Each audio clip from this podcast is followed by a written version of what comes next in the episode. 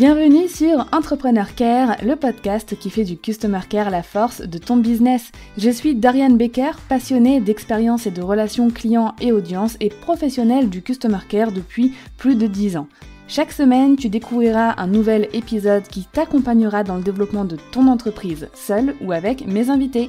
Si ton but est d'offrir à ton business toutes les chances de réussite qu'il mérite, alors abonne-toi et prépare-toi à faire fleurir ton business avec le Customer Care.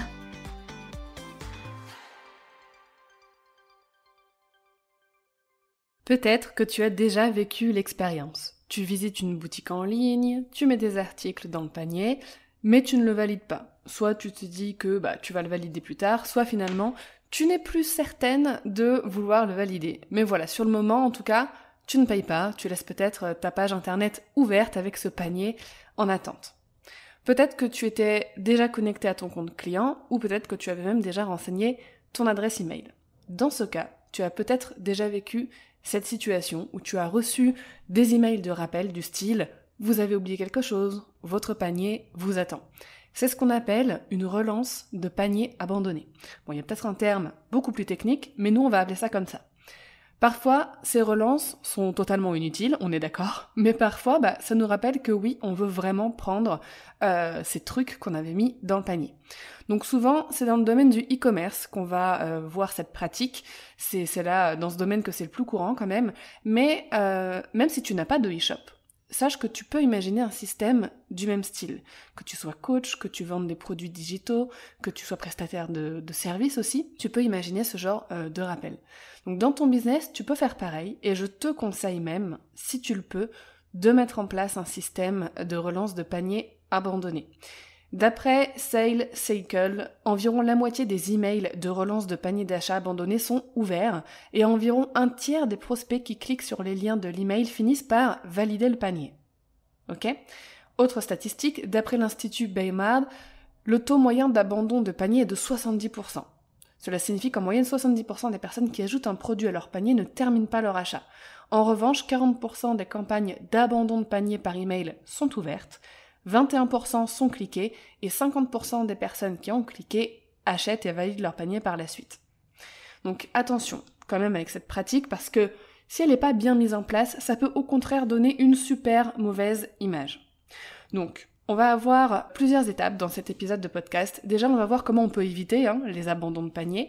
On va voir ensuite les bonnes pratiques pour euh, mettre en place cette relance de panier abandonné. Et on va voir enfin ce qu'il ne faut pas faire du tout. Alors c'est parti, comment on peut éviter déjà les abandons de panier? Déjà, il faut comprendre les causes de l'abandon de panier. D'après Baymard Research, il y a plusieurs facteurs. Donc il y a en premier lieu, pour 49%, des coûts supplémentaires qui n'étaient pas annoncés avant. Par exemple, euh, ton client arrive dans le panier, il voit des frais de livraison qui s'ajoutent, la TVA qui s'ajoute, etc. Bref, le fait de voir qu'au final c'est plus cher que ce qu'il avait pensé, euh, pour 49%, donc presque 50% des gens, c'est une raison d'abandon de panier. Ensuite, il y a l'obligation de créer un compte client. Pour 24% de personnes, ça les décourage. Il y a ensuite les délais de livraison, s'ils sont trop longs pour 19% des personnes.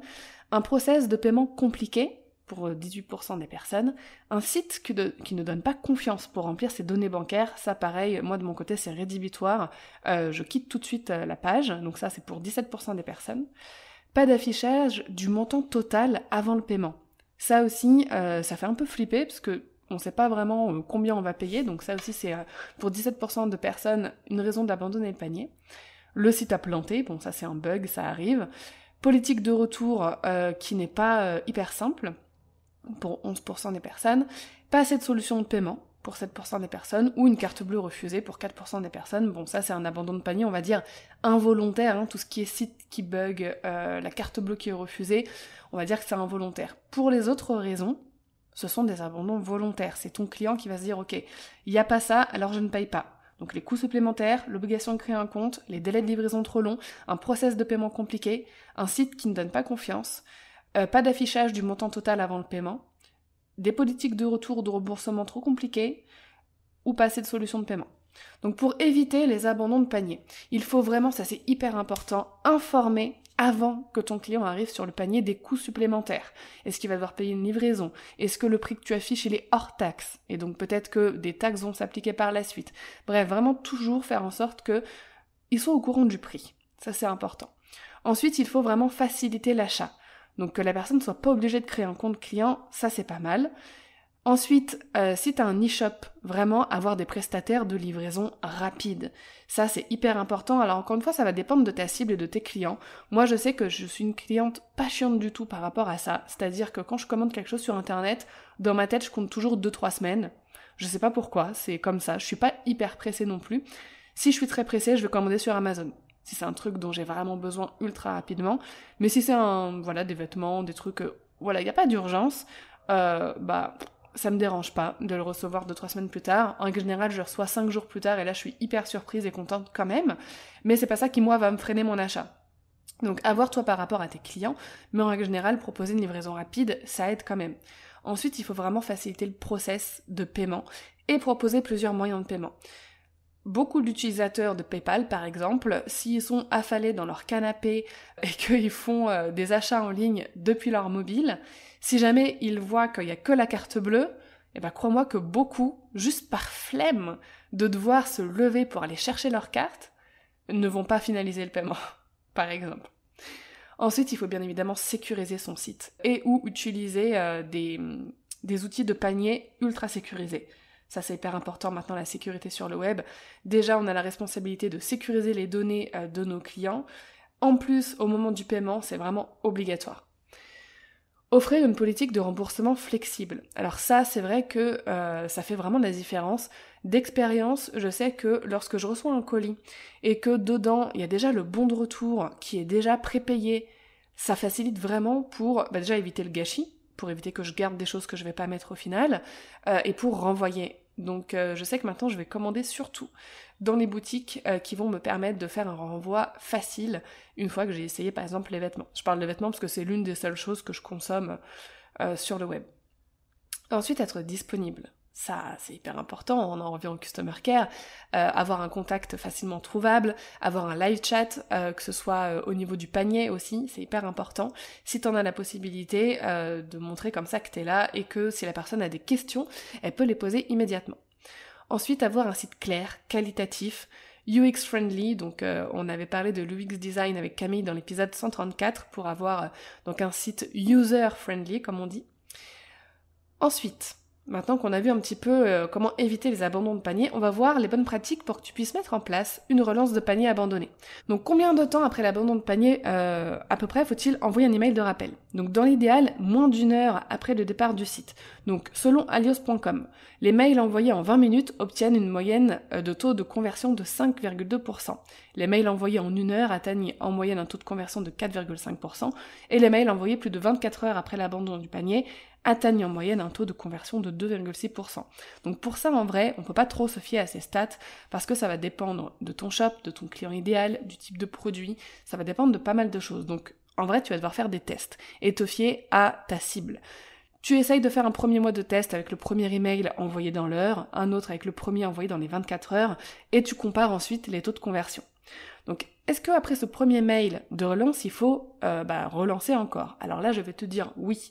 Donc plusieurs heures ou plusieurs jours plus tard, idéalement, il faut déclencher le premier rappel entre 12 et 48 heures après euh, l'abandon du panier, puis le troisième 48 à 72 heures plus tard. Donc, ce qui fait à peu près, ça fait trois emails. Un email envoyé dans l'heure, un email envoyé 12 à 48 heures plus tard, et un dernier email 48 à 72 heures plus tard si la personne n'a toujours pas validé son panier. Mais jamais plus de 3 emails de rappel au total parce que après c'est vraiment trop.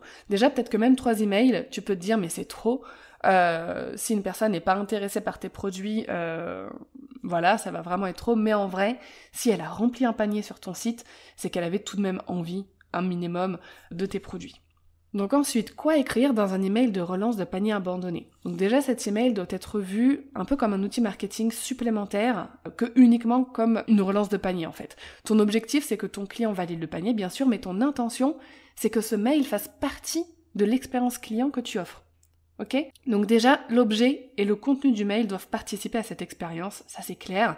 L'objet doit être très clair, c'est-à-dire qu'il doit être explicite et qu'il doit donner envie. Il doit s'adapter aussi à ton branding et à ta façon de communiquer. Donc je vais te donner plusieurs exemples d'objets d'email pour une relance de panier. Tu l'as abandonné, tu m'as abandonné, tu les as abandonnés, tu nous as abandonnés. Tu les as laissés dans ton panier, ils t'attendent, nous t'attendons, tu as oublié quelque chose, tu nous as oublié, on fait quoi maintenant? Ton panier est encore disponible, encore une chose que tu n'as pas terminée. Ça, ça peut être euh, dit sur le ton de l'humour, je pense, je sais pas, à quelqu'un euh, qui vend des produits contre la procrastination, par exemple, ça pourrait être trop drôle, encore une chose que tu n'as pas terminée. Si tu veux bénéfice de ton produit, termine ça. ça, c'est des exemples en vrac, mais euh, ça peut te donner une piste déjà euh, pour tes objets d'email de euh, relance de panier abandonné. Dans l'email, il faut absolument un visuel du produit. Ça, c'est essentiel. Peut-être que tu l'as déjà expérimenté toi-même. Si on te rappelle pas qu'est-ce que tu as mis dans ton panier, tu vas pas forcément avoir envie de le valider parce que peut-être que tu t'en souviendras plus. Hein, on est tellement euh, à remplir des paniers partout. Mais voilà, mettre une photo, un visuel du produit, c'est important.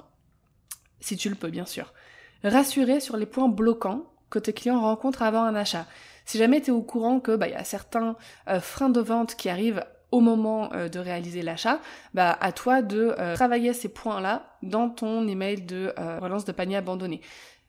Ensuite, il faut être original, pas trop non plus, hein, faut pas, faut pas partir trop loin, mais être original et surtout adapter le texte à ton branding.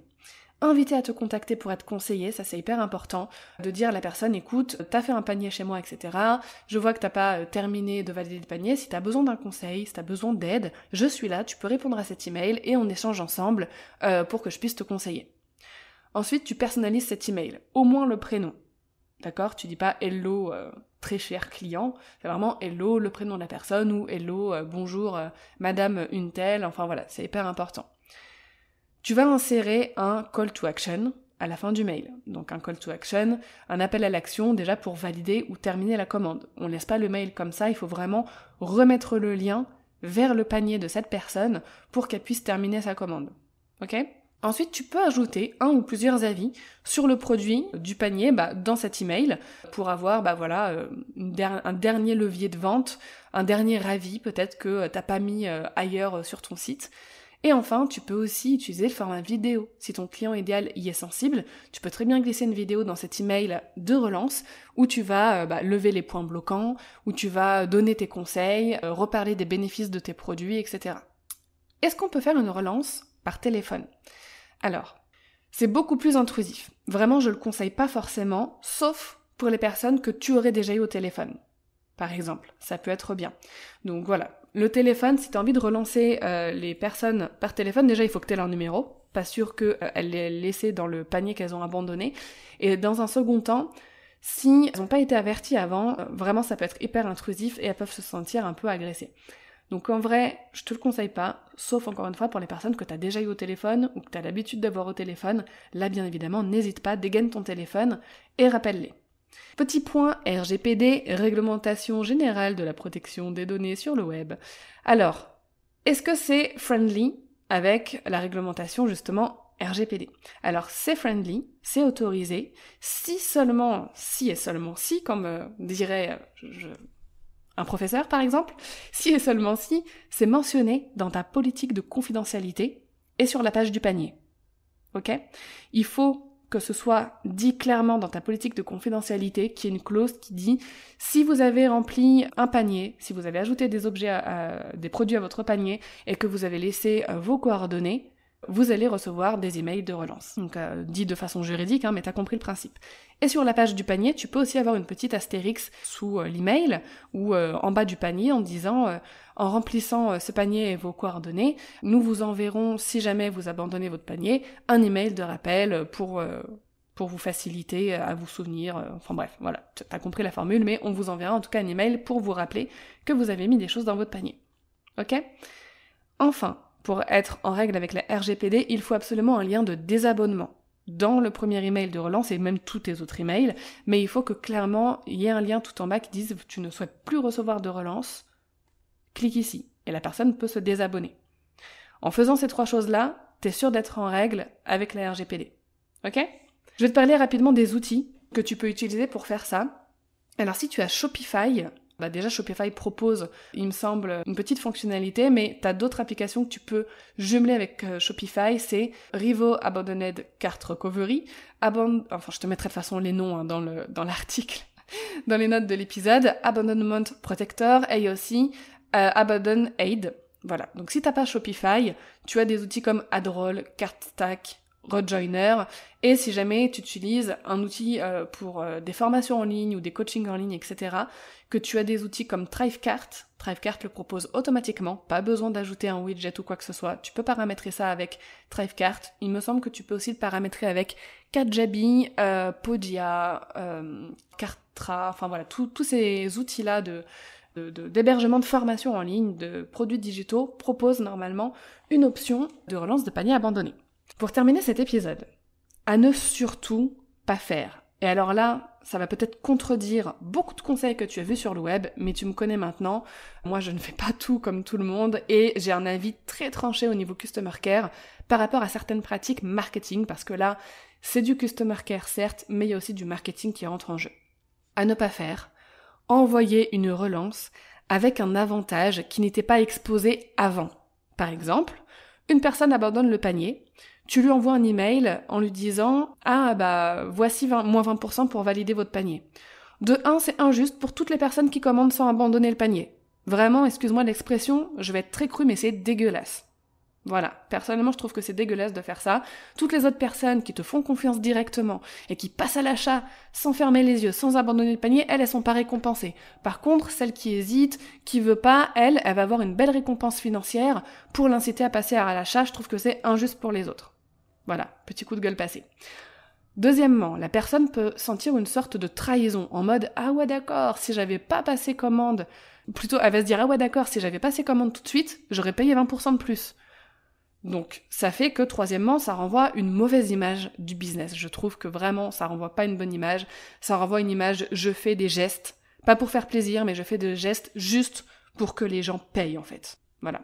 Quatrièmement, si ces trois premiers points t'importent peu pour toi, l'honnêteté, la transparence, ton image de marque, alors sache que oui, par contre, ça aide à convertir. Vraiment.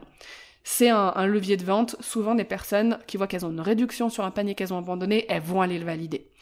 Mais de mon point de vue, c'est vraiment une très mauvaise décision business de le faire, parce que c'est une pratique à proscrire, et peut-être que sur le court terme, ça va te rapporter des ventes, mais à long terme, déjà, ça va sûrement te générer des frustrations, parce que ça va savoir, et des personnes qui n'auront pas pu bénéficier de ces 20% parce qu'elles auront acheté directement, vont t'écrire et vont te dire, mais comment ça se fait euh, Moi, j'ai acheté directement et j'ai pas eu 20%, par contre, ma copine, qui... Euh, a pas validé son panier tout de suite, elle, elle a eu 20%. C'est comme il y a pas longtemps, et j'ai été dégoûtée parce que j'ai vécu cette expérience, et franchement, j'étais hyper vénère contre la marque, d'ailleurs j'achète plus chez eux. Je commandais, euh, c'était un soin pour les lèvres, euh, et c'était un soin en fait euh, qui proposait d'acheter en trois fois sur le site. Ouais voilà, qui proposait d'acheter en trois fois. Moi, j'ai pas voulu l'acheter en trois fois tout de suite parce que je trouvais que c'était bah, que c'était trop, mais je l'ai acheté en une fois pour le tester. Et j'ai reçu ensuite un email qui m'offrait un, euh, un baume si j'en achetais un autre.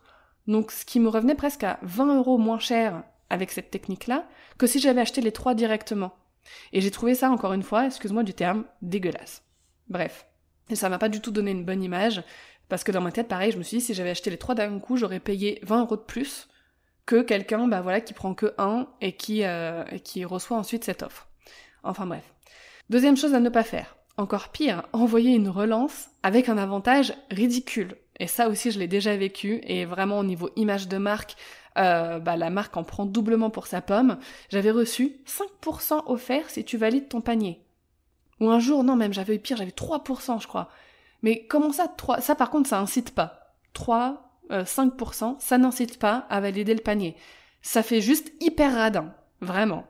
Donc, Déjà, envoyer un avantage juste pour les personnes qui abandonnent le panier, niveau image de marque, c'est pas top.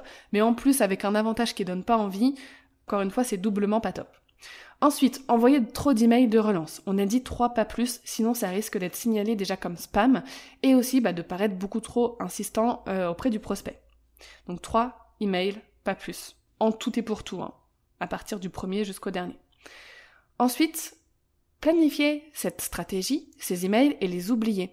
Ça aussi c'est une erreur. Il faut vraiment que tu suives la rentabilité de tes euh, emails de relance de panier abandonné. Tu vas faire des tests et améliorer les emails de relance selon les résultats. Tu vas tester le premier dans les 24 heures, comme on l'a dit tout à l'heure, ou le premier dans l'heure. Euh, tu vas voir s'il euh, y a certains textes qui convertissent mieux que d'autres. Mais vraiment, il faut que tu suives cette rentabilité. Tous les mois, il faut que tu vois à combien ces emails ont converti en te disant que 5% de taux de conversion, c'est quand même un objectif à avoir, parce que ça convertit quand même pas mal, hein, cette technique. Donc au moins 5%, ça va être ton premier objectif, de dire, ok, ces emails de relance doivent reconvertir à 5%, et ensuite essaye d'aller euh, bah, de plus en plus loin en améliorant les textes. Tu peux même euh, demander à certains très bons clients à toi de mm, leur avis voilà, en leur disant, bah voilà, vous avez reçu euh, une nouvelle technique, enfin une nouvelle chose que j'ai mis en place, les emails de panier abandonnés, est-ce que ça vous a été utile? Est-ce que ça vous a vraiment permis de vous rappeler? Est-ce que ça vous a aidé à passer à l'action, etc. Ça peut être aussi quelque chose.